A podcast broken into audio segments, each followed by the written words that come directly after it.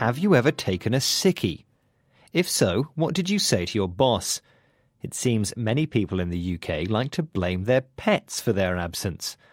One person said they couldn't come to work because their rabbit was missing.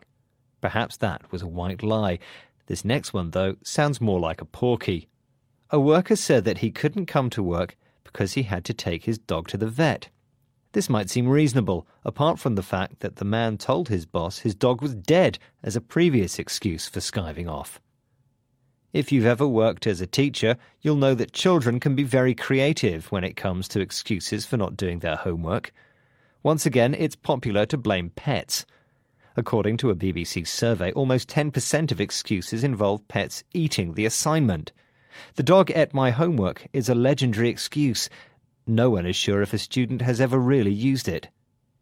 But it's not just workplaces and schools which attract fibbers. People caught claiming welfare benefits illegally have also tried to con the authorities. A husband whose wife was working while also on the dole said that he didn't know she had a job because he was always in the garden shed during working hours.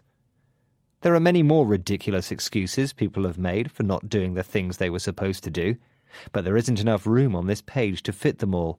And besides, I can't carry on because the cat's eaten my keyboard. What about you? What's your excuse?